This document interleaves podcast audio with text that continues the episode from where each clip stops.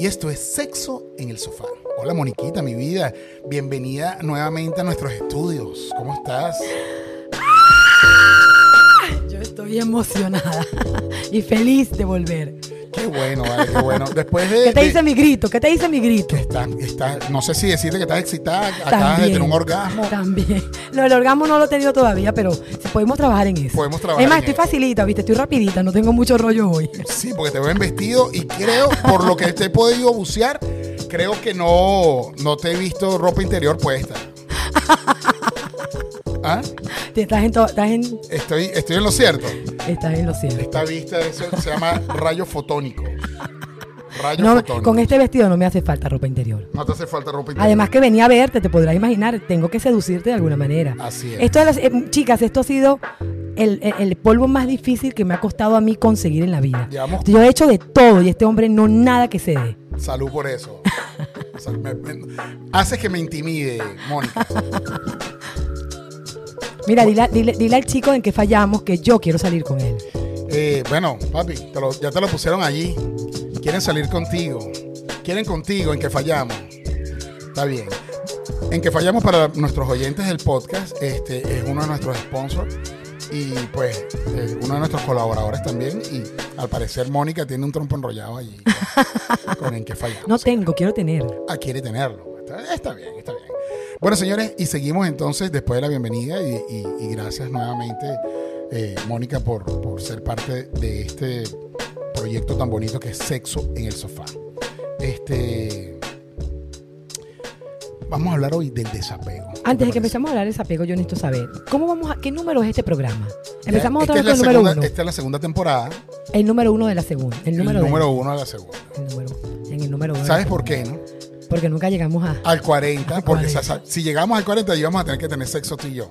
Y para que no se rompa la relación laboral, Y la magia. entonces decidimos empezar. el- terminamos, en el, el, te- terminamos en el 39. en el 39 terminamos y el programa número uno de la segunda temporada. Y No así vale, no, en serio. no, no, no, no, nos- no nos afecta. Ok, bueno, entonces estamos en el programa número uno. Así y eso merece un aplauso de la segunda temporada. Claro que sí. Mónica, hoy quiero hablar del desapego. De, de amar desde el desapego. ¿Qué te parece a ti? O sea, ¿crees que es posible poder amar desde el desapego? Totalmente cierto. De hecho, ¿Lo, lo practicas? ese es el gol. es el gol. Es el gol. Ese es el gol. Pero, pero tú lo practicas, o sea, realmente tú llegas, has llegado a poder amar sin desapego, con el desapego. Lo he practicado con mis hijos. Yo creo que es la primera práctica que uno ejerce con, ah, con el, amor, el amor y el desapego. Porque, claro, a ti con los hijos, a juro, tú nunca dejas de amarlos a ellos y te toca practicar el desapego, a juro. Claro. Entonces comienza... Sobre todo porque cuando ya tú los, o sea, eh, a medida que van creciendo, van teniendo su propio espacio, van queriendo estar con, con, con sus amigos, de repente con sus novias. Entran menos a tu cuarto, Exacto. nunca cierran su cuarto, después cierran su cuarto y después llega un momento en que ellos quieren, un- ellos vuelven, vuelven con mujer, con hijos, pero en ese, en ese espacio hay, tú a juro practicas el desapego porque hay amor absoluto e infinito, pero ah, no hay... tú, tú- eh, tú te alegras por todos sus triunfos, por todo lo que él hace, a pesar de que no está contigo. Ok. Pero cuando hablamos del desapego a nivel de, de pareja, es tan fácil así como, como lo, lo estás contando, No, así no, como no, lo estás comentando. A nivel de pareja requiere mucha madurez. Ujú. requiere mucha madurez, requiere mucha seguridad, requiere este, mucho autocontrol eh, y requiere un amor, amor de verdad, un amor verdadero, así como el que como, como una madre le da, le da placer, le da satisfacción ver cuando un hijo está bien, así te tiene que dar placer y satisfacción cuando tu pareja está bien, Bueno, a yo- tu lado. Yo te voy a contar una historia. Hace dos días yo recibí una llamada de una de, una, de nuestras oyentes y, y me, me echó un cuento y yo voy a hablar de lo que ella me dijo de manera anónima, no voy a decir su nombre ni nada por el estilo. Si ella escucha este episodio va a saber que, que estoy hablando de ella. Voy a tratar de ser lo más ajustado a su realidad posible, de la manera como yo lo escuché, y, y- y lo que yo pienso sobre ese tema y cómo ella lo está abordando. Esto es una chica que eh, descubrió hace poco que es que, que llegó a que o, o que es bisexual, ¿ok? Ok. Y empezó una relación con otra chica hace aproximadamente unos 6, 7 meses. Ok. Este, esta otra chica, eh, eh, eh, cabe destacar que esta, esta que me llamó es latina, ¿ok? Y la pareja de ella es americana, es, gringa. Más Pero me estás hablando de la pareja, de la pareja, la pareja, la pareja o la, o la, o la chica que está con la que está con la que está filtreando ahora. repito, este, la chica que me llama es una oyente que eh, descubrió hace siete meses que, que es bisexual porque le gusta esta persona con quien está andando. Empezó a tener una relación hace siete meses con esta persona. Esta persona es americana. Pero cuando comenzó la relación, empezaron con un acuerdo y es que esta persona americana es poliamorosa, está casada con otra mujer y le propuso tener una relación a, a esta, a esta oyente de nosotros mm, eh, dentro de, esa, de, de- de ese, de ese acuerdo. Yo soy poliamorosa, yo estoy casada, pero quiero tener algo contigo. Mi, mi esposa está de acuerdo con que yo tenga relaciones con otras personas. ¿Qué te parece? Y esta chica en su momento se sintió atraída y seducida y empezó su relación. Vamos a probar. Lo peor que puede pasar es que no pase nada. Así es, empezó su relación. El hecho es que... Entonces e- ella empezó su relación con esta chica, pero a, pa- a- a través del tiempo se ha ido involucrando emocionalmente cada vez más. ¿Con las dos o solo con la, No, no. Con Eh, el- el- con el la que pol- la invitó? con, con- con ella. O sea, ella tiene una relación exclusiva con esta amiga o con esta persona, con su pareja. Más sin embargo, esa persona que es su pareja es poliamorosa y tiene una relación de muchos años con su esposa. ¿Me explico? Esto viene siendo una relación híbrida. Híbrida, ¿por qué? Porque una de las dos es poliamorosa, pero la otra es exclusiva. Es solamente exclusiva para ella. ¿Me expliqué? Entendí. Entonces, ¿qué Oh sucede? Sí, ¿qué sucede? Esta Que- sí practica el desapego. ¿Ah? Esta sí el claro, eh, eh, practica el desapego, ella está eh, consciente de que ella es poliamorosa, más sin embargo, esta chica latina que, me, que, nos, que es nuestra oyente y que me llamó, está emocionalmente muy enrollada porque no quiere, ella no quisiera que esta persona fuese más poliamorosa. Ella, esta- ella quiere que esta persona deje a su esposa para vivir solamente una relación con ella. ¿Qué te parece? ¿Cómo lo ves?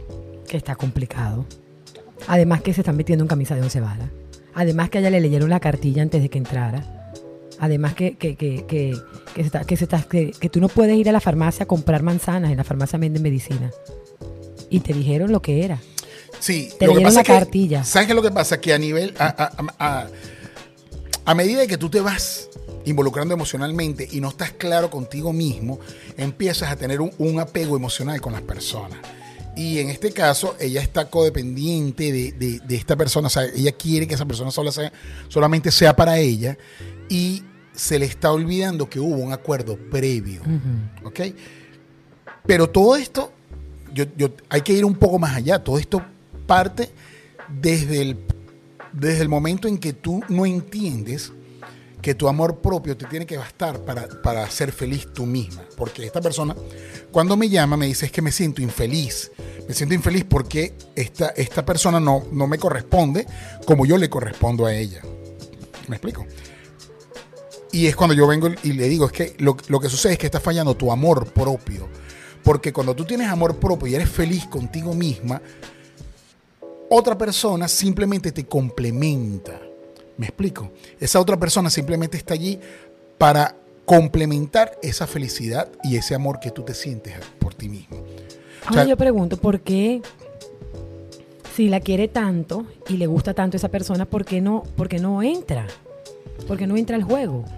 ¿Y por qué no se mete también allá y compara también con la Porque otra es que yo creo, o sea, según lo que ella me explica, eh, eh, eh, eh, no está previsto que ella entre dentro de ese juego.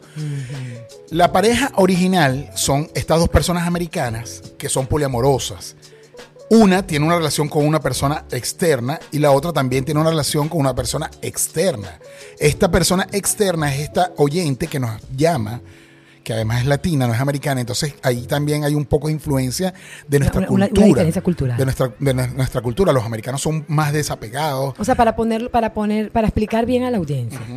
estamos tú y yo juntos. Y tú sales con una chica X llamada Jennifer Ajá. y yo salgo con un tipo X llamado Víctor. Ajá. Y yo tengo mi relación Qué privada. casual. Ajá. Yo te- Pura casualidad. Yo tengo mi relación privada con Víctor y tú tienes tu relación privada con Jennifer. Pero tú y yo somos esposos. Ajá. Sí. Qué A- cosa tan así, buena. así es más o menos. Te lo juro que me encantaría cómo funciona eso. Sí, son relaciones poliamorosas. Lo que pasa es que las relaciones poliamorosas también pueden ser híbridas, donde una de las dos personas que, que- que- que pertenece a esa relación puede no tener relaciones con otras personas, sino simplemente soy exclusiva para ti. Pero tú eres poliamorosa con otras personas. ¿Y cómo serían los acuerdos ahí? Entonces, eh, me pregunto, ¿tú puedes dormir en la, en la- en la- fuera de casa en la noche?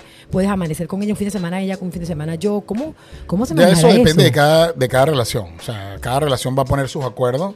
Como en cualquier relación existen acuerdos. Pero eso de que duermo aquí, duermo allá, una noche contigo, una noche con otro, eso ya de- es muy personal. Cada quien lo maneja de manera distinta. Hay, hay relaciones poliamorosas este, eh, el- eh, que son. ¿Cómo explicarte? Eh, la relación de, esta, de la pareja principal es, eh, Sí, está por tiene- encima tiene de todas las demás relaciones. como escala, yo sí, entiendo. está por encima de todas las demás relaciones. Entonces, eh, nosotros siempre como una somos. pirámide. Siempre somos el proyecto, tú y yo somos el- el- el- lo principal y las otras relaciones, pues, son- secundizan nuestro placer. Más sin embargo, ellos no tienen ni voz ni voto dentro de nuestras decisiones como pareja. Eso es lo que sucede en una relación eh, eh, poliamorosa eh, Yo me acuerdo, tiene jerarquía. de jerarquía. Son. Exacto. Ese- yo me acuerdo Con- qué, bien que te acordaste. Es una relación poliamorosa jerárquica. Jerárquica, sí. básicamente. Vamos a, nosotros nos vamos a despedir aquí de nuestros amigos de Instagram y los invitamos a que nos escuchen en sexo en el sofá por todas las plataformas. Cuídense y los esperamos. Mientras que nosotros hacemos aquí un break en nuestro podcast para despedir a nuestros amigos y seguimos nosotros.